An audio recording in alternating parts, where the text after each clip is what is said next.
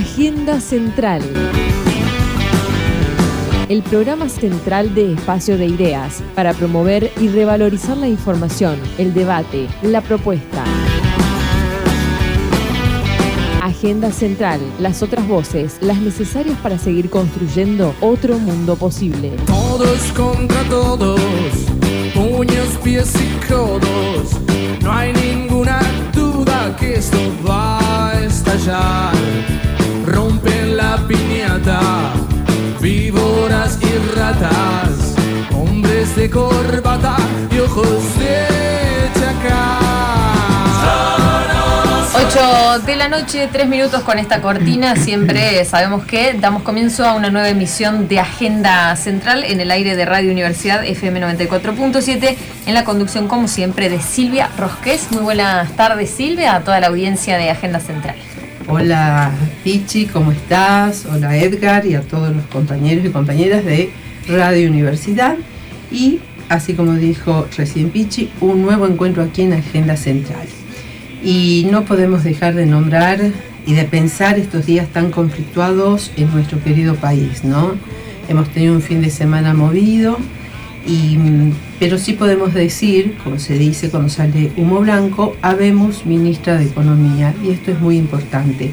La renuncia de Guzmán como ministro de Economía de, de la Nación el sábado último, en el mismo momento que la vicepresidenta presidió un acto de recuerdo a Perón, y de hacerlo público a través de las redes sociales, ¿no? ¿Qué generó? Generó más incertidumbre de las que ya traemos y posiblemente una de las más importantes de los dos últimos años en materia económica. Fue un gran hecho político que incluso puso al presidente en una situación de tal vez gran vulnerabilidad en un momento de grave crisis económica social que estamos atravesando. Inflación, desempleo, problemas de comercio interior, comercio exterior, soberanía económica y lo que venimos también este, trabajando en los últimos programas, el tema de la energía. El problema que presentó es que no le dio tiempo al presidente de buscar un nuevo ministro o ministra y esto profundiza una, una mayor tal vez desestabilización del llamado mercado y sintetizo diciendo que lo que hizo el ex ministro de Economía nos golpeó a todos y todas. Una pena que se vaya por la puerta chica. Silvina Batakis, académica, formada también en el exterior con mucha gestión y conocedora de todo el territorio, y aclaro esto, porque obviamente que hay algunos sectores que quieren golpearla, buscan de dónde tomarse para hacerlo. Reúne realmente las condiciones para gestionar desde una mirada distinta en un complejo escenario nacional y mundial. Ojalá pueda y con el acompañamiento de todos los sectores. Y aquí hay que destacar también que una de las figuras que promovió ese diálogo necesario entre el presidente y la vicepresidenta, Estela de Carlotto, eh, y nos muestra una vez más la cintura política y, la honradez que tiene en sus compromisos con las políticas públicas. ¿no? Eh, y hablando de Estela de Carlotto, hay un tema que esta semana también salió, hace apenas unos días, que por primera vez la justicia argentina condenó a tres integrantes del batallón de, aviación 601 a prisión perpetua. ¿Por qué? Por los llamados vuelos de la muerte entre 1976 y 77 en el Campo de Mayo. ¿Qué decimos siempre desde Agenda Central? Que llegue siempre la justicia. Tarda, pero llega. Y decimos siempre también que no hay justicia por manos propias, que no debe haber venganza, que haya justicia siempre para construir la paz, para construir esperanzas. Y recién hablábamos de la incertidumbre, ¿no? Esta incertidumbre que nos generan estas situaciones tan conflictivas a nivel nacional, provincial, mundial. Eh, y hay un ensayista, un sociólogo, filósofo este, polaco, británico de origen judío, Sigmund Bauman, que habla justamente de la incertidumbre, que es vivir en una época de tiempos líquidos, la modernidad líquida, habla Sigmund Bauman, eh, que murió realmente hace muy poquito y quienes tuvimos la suerte de escucharlo a través obviamente de las redes, y, de leerlos este, también nos fue movilizando en estas propuestas nuevas. Bauman la define a esto de modernidad líquida y tiempos líquidos como una figura de cambio constante. Es una categoría sociológica, lo líquido es una metáfora referente de la época moderna, ya que ésta sufren continuos e irrecuperables cambios. Nuestra invitada de hoy es Camila Madero, licenciada en psicología, y con ella hablaremos del ghosting y otras formas de violencia vinculado a lo que yo acabo de decir de Sigmund Bauman. Pero primero lo estoy mirando a Edgar. Vamos un poquito a la música. Vamos a la música y ya seguimos con más Agenda Central.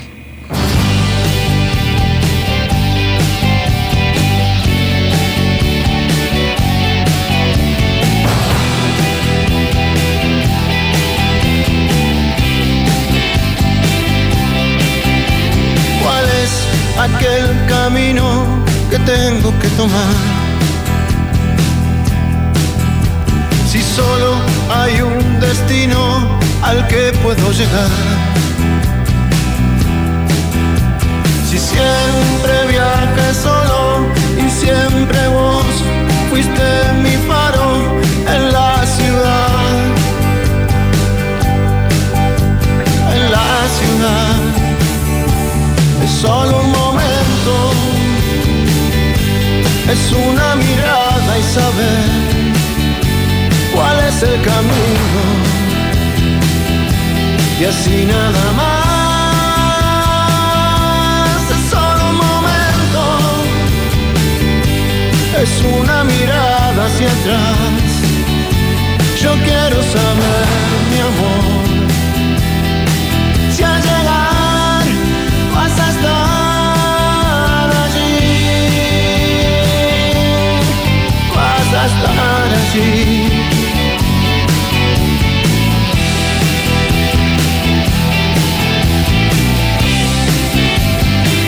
Lo que suena en el aire de Agenda Central en Radio Universidad es Vicentico haciendo solo un momento, ¿no? Una canción, eh, diríamos que relativamente nueva de él. Sí, sí, sí. sí, Es, me parece que eh, del año 2010, así que bueno, hace 12 añitos, eh, que es poco dentro de, ¿no?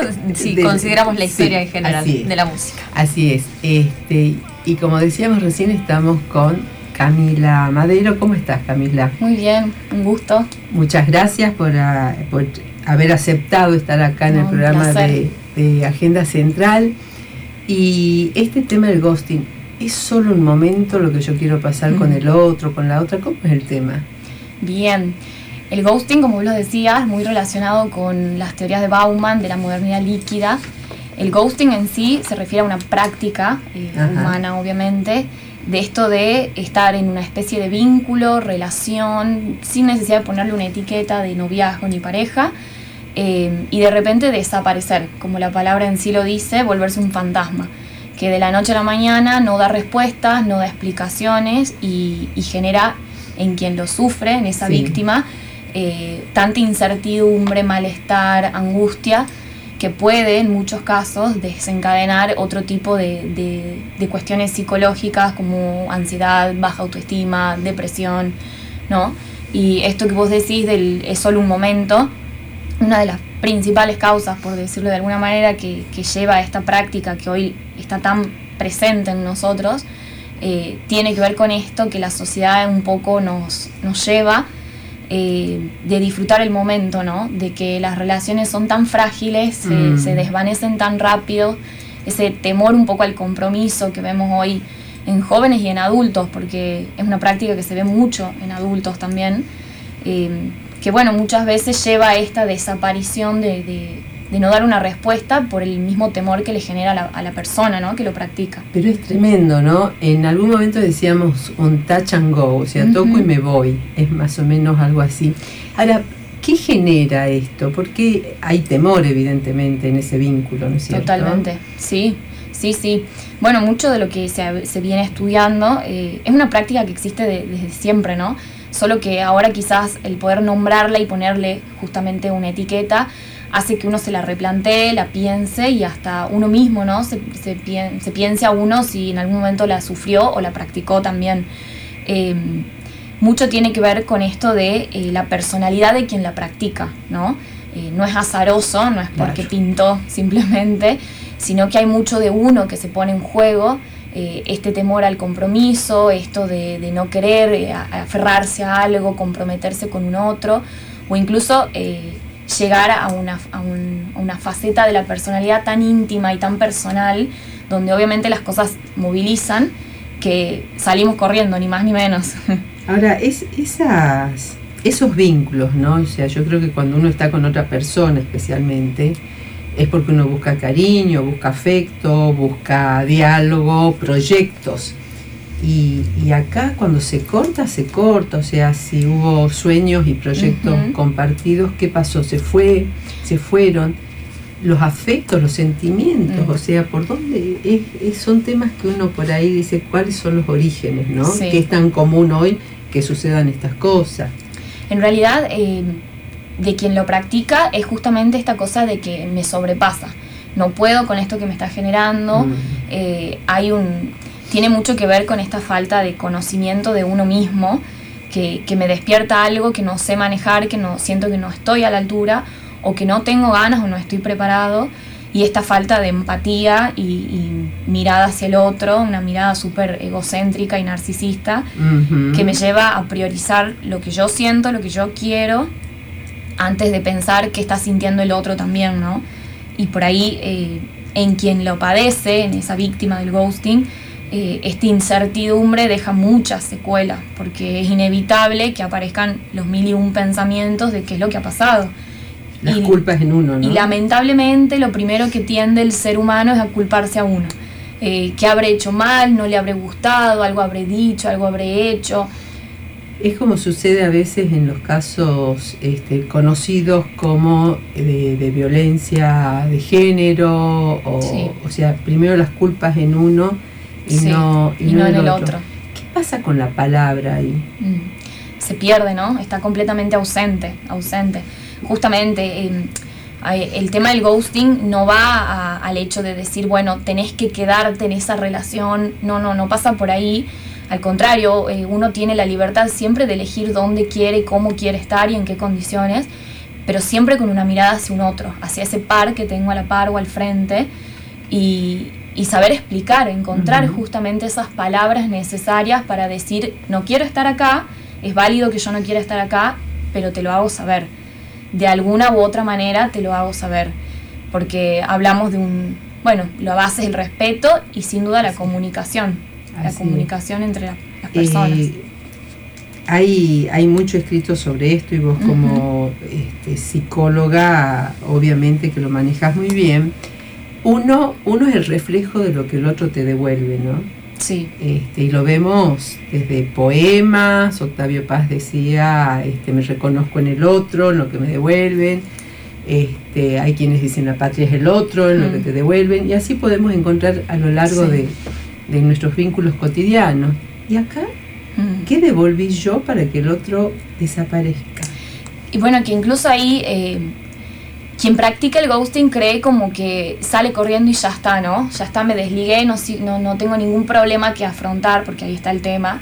Y si bien creemos, o la mayor cantidad de secuelas quedan en esa persona que ha sido abandonada en algún punto, quien, la, quien lo practica también queda con alguna especie de secuela, solo que quizás a largo plazo, porque ese temor al compromiso o esa dificultad para afrontar problemas, de situaciones difíciles, son cosas que se van perpetuando en la personalidad de esa persona. Entonces, eh, hoy es una relación eh, casual quizás, mañana es un vínculo de pareja, familia, trabajo, porque el ghosting no solo se da en las parejas, ¿no? El ghosting también se da entre amistades, en lo que tiene que ver con el trabajo, incluso eh, el ghosting laboral es algo que llamativamente ha, empezado a aparecer bastante en, en estos tiempos, que es la, la cuestión de me voy. Me voy, dejo la empresa, un lugar donde yo venía trabajando, donde uno asume un compromiso, responsabilidades, y de repente dejo todo así, en la nada misma, no doy explicaciones y bueno, me voy. Carta, eh, envían mails, eh, carta de renuncia, y también hay un compromiso que se rompe y un otro que queda medio a la deriva ahí. ¿Qué? ¿Y estos la persona que lo hace en el trabajo, que lo hace con la pareja, o sea, es, es la característica de esa persona en todo lo que emprende, supongo yo. Y seguramente sí, obviamente habrá que ver caso por caso, pero eh, es una cuestión de personalidad, por eso digo que deja secuelas también en la persona eh, de esto, de una personalidad el que huye, que evita y que hablamos sin duda de una inmadurez emocional que, que tiene mucho que ver con esto de la modernidad líquida y lo que Bauman mucho nos plantea, que es un concepto capaz bastante de moda, eh, la responsabilidad afectiva, ¿no? Claro, no echar raíces también en algún trabajo, Sí. este, Bauman lo plantea, ¿no? Por eso es líquido, o sea, no Sí. estoy en ningún lado. Así es. Eh, ¿Las redes sociales tienen que ver con esto también? Uf, montón, montón. Eh, tienen que ver en qué sentido que lo acrecentan, que lo, lo afianzan quizás un poco más o lo vuelven más fácil, porque hoy en día eh, mucho de, la- de las relaciones y de los vínculos, eh, sobre todo en los jóvenes, eh, se da a través de las redes sociales. Entonces es más fácil desaparecer a través de una pantalla eh, que en el cara a cara, ¿no? Como eran en otros tiempos, donde no existía el mensaje, la- bueno, todas las redes que conocemos. Sí, ¿Qué hacemos frente a intensifica. esto? Educación, psicoeducación, educación emocional Ajá. y educación en sí, porque Ajá. tiene que ver con esto de, de esto, de, de la, la empatía, ni más ni menos. Es uno, por empezar, reconocer lo que a uno le pasa, lo que uno siente, poder transformar esos sentimientos en palabras y esas palabras en sí en acciones responsables con un otro. Vamos a ir ahora a una pausa musical nuevamente, así retomamos luego con más agenda central en el aire de universidad.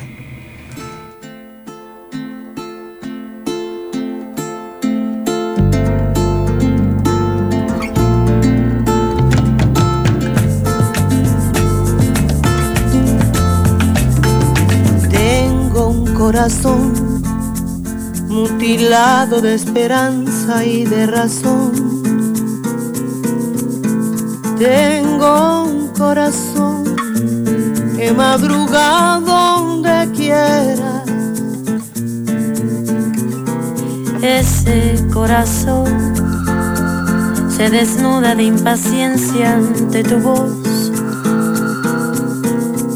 Oh pobre corazón que no atrapa su cordura. Quisiera ser un pez para tocar mi nariz en tu pecera y hacer burbujas de amor por donde quiera. Oh, pasar la noche en vela, mojada en ti. Para bordar de corales tu cintura, hacer siluetas de amor bajo la luna. Oh,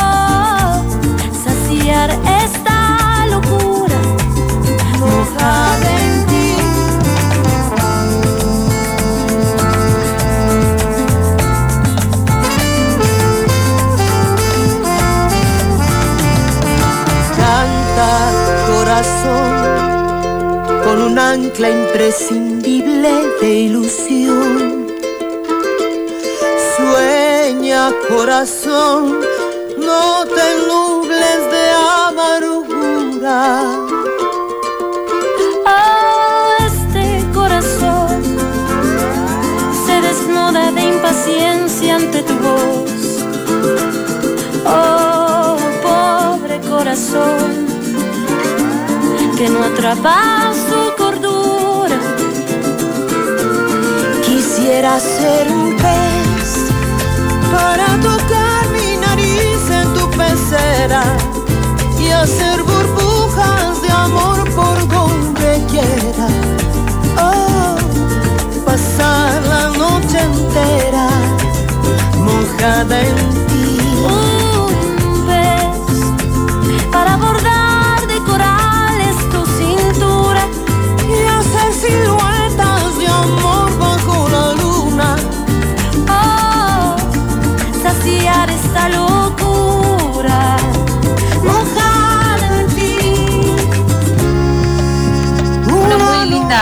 De Burbujas de Amor en la voz de Eugenia León y Natalia Lafourcade es lo que suena aquí en Agenda Central en el aire de Radio Universidad. Qué lindo que cantan. La verdad que sí, Natalia Lafourcade, eh, a Eugenia no la conocía, pero a Natalia sí, me parece que tiene una voz privilegiada, ¿no? La Sí. mexicana Lafourcade. Sí, la verdad muy lindo. México tiene voces bellas. Maravillosas, Sí, realmente. sí. Y de mujeres estamos escuchando últimamente cosas muy lindas.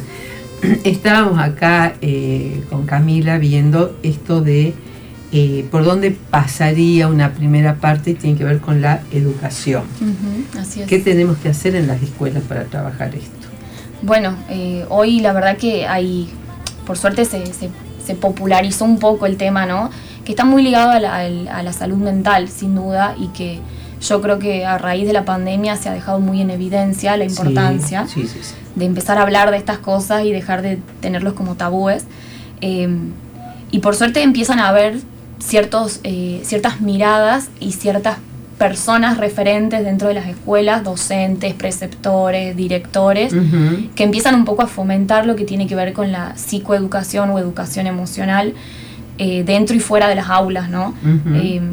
Que se liga a esto que hablamos y que en algún punto tiene que ver con lo que es lo más frecuente, que es el bullying, eh, que está tan presente en cualquier escuela, en cualquier espacio donde hay niños, jóvenes, eh, y las redes sociales lamentablemente lo incrementan tanto que se vuelve Claro. necesario dar una respuesta urgente a eso y, y empezar a nombrarlo y que los chicos, porque nombrarlo va directo a reflexionarlo, ¿no? O sea, si yo lo nombro, ya lo tengo presente y mi cabeza ya empieza a, a hacer un proceso de, de identificarse con eso que me nombran. Entonces, Sí. empezar a nombrar lo que tiene que ver con esto, el respeto, la empatía, la tolerancia, cómo me manejo con el otro, lo que tiene que ver con las habilidades sociales de los chicos.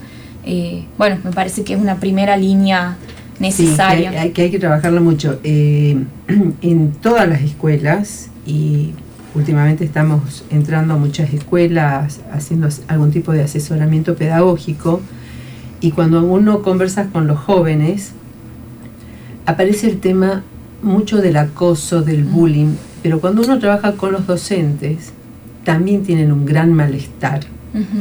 Y cuando uno va avanzando en los distintos actores este, educativos, vamos viendo que, eh, claro, la escuela es el espacio donde nos juntamos desde la sociedad. No importa es. de dónde venís, es el espacio común.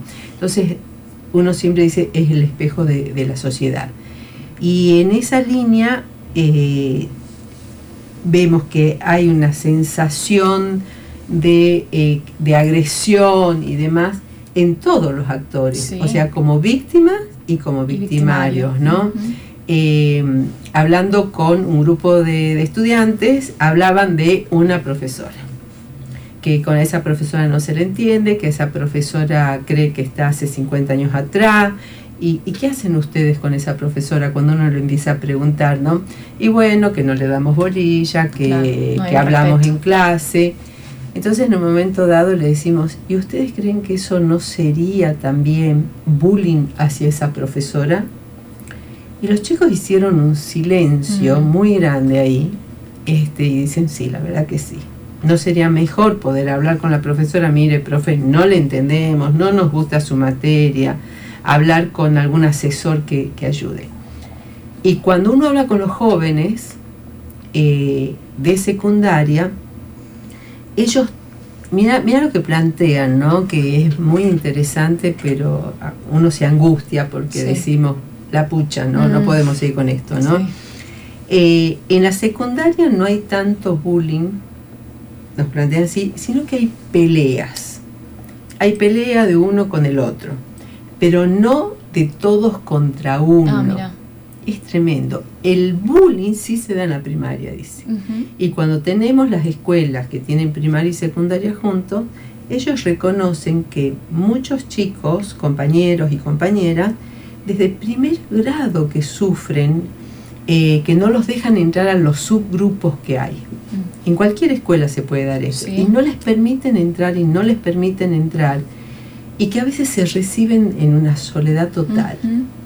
Y uno, la verdad que los escucha, más allá que hemos intervenido en algunos casos, digo, en ese caso, ¿sirve solo una materia, Cami, para para resolver esto? Seguro que no, seguro que si hablamos de un ideal de, en cuanto a lo que tiene que ver con educación, eh, esto tendría que ser una cuestión transversal que atraviese a todas las materias, que, que no sea algo aislado, ¿no? que tenga la materia eh, psicoeducación, eh, lo veo en esos, en esos 40 minutos y después sigo con la vida. Tiene que ser algo que a los chicos les entre desde todas las vertientes, miradas y roles diferentes. Porque además es la mejor manera para mí de llegar a, lo- que, a las diferentes personalidades que encontramos en un aula. Eh, desde el victimario a la víctima, el, el que lo ve desde afuera, el que lo ve desde en primer lugar. Eh, por ahí eh, cada referente lo, le da su impronta, ¿no? Le, le- le lo atraviesa de una manera diferente, lo ligará a sus propios conocimientos, sus propias profesiones desde un lugar diferente y eso hace que a los chicos también les llegue desde cada uno desde un lugar diferente y dándole la posibilidad de que cada uno se identifique con lo que con lo que le toque, ¿no? Sí, yo a, a veces uno se pone este, en esto de poder analizar y de buscar soluciones. Sí. Eh, hay una mirada siempre muy adultocéntrica en todas las instituciones educativas y no les preguntamos a los chicos lo que les pasa. Sí, Y tal vez que, y estamos formando, sin duda. estamos formando en un presente y a veces uno puede suponer que la escuela sea ese lugar donde tiene más espacio. Vos les preguntás a los chicos, este, ¿qué es la escuela para vos? Y te puedo decir que la mayoría dicen es todo. Mm. Pero principalmente porque encuentran a sus amigos, porque, bueno, el hecho de aprender también obviamente que está dentro de su, Sí, de su en una jerarquía especial, pero más que nada es la construcción desde lo desde social. lo social, sin duda.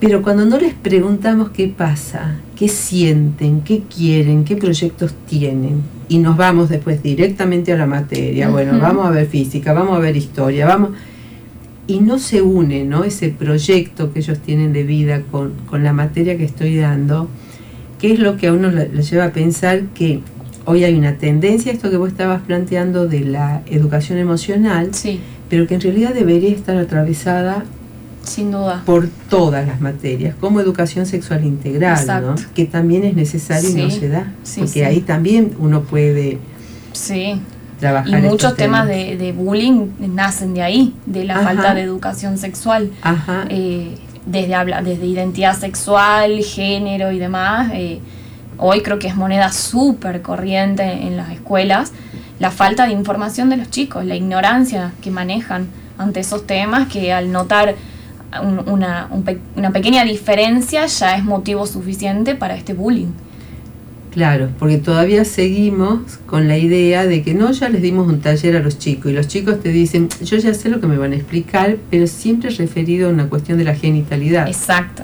pero no de lo que vos dijiste Sí. recién de esa percepción que se tiene y sobre mismo, los- ello. y mismo las familias, ¿no? Que, que muchos todavía siguen creyendo que educación sexual es solamente al acto sexual en sí y es un componente más de todo lo otro. Claro, y ahí es donde uno ve este, la importancia que tienen, como este, desde, uno habla de espacios de diálogo, ¿no? Uno puede trabajar los sentimientos y trabajar también este, una información que muchas veces, eh, a ver, entro por las, re- por las redes, ahora, yo sé lo que se ve por las redes y la información que las redes te dan realmente están orientadas para que los chicos puedan avanzar, profundizar sobre temas que tienen que ver desde la violencia hasta la hasta el tema de la sexualidad, ¿no? Y, Sí. y- y hoy más que nunca desde las autopercepciones.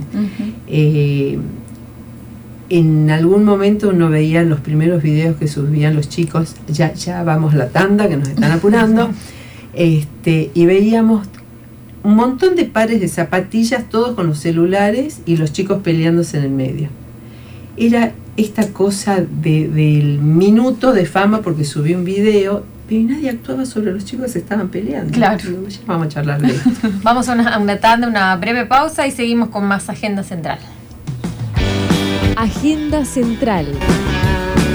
Para promover y revalorizar la información, el debate y la propuesta. Agenda Central, el programa de Central Espacio de Ideas. Martes a las 20 horas por Radio Universidad.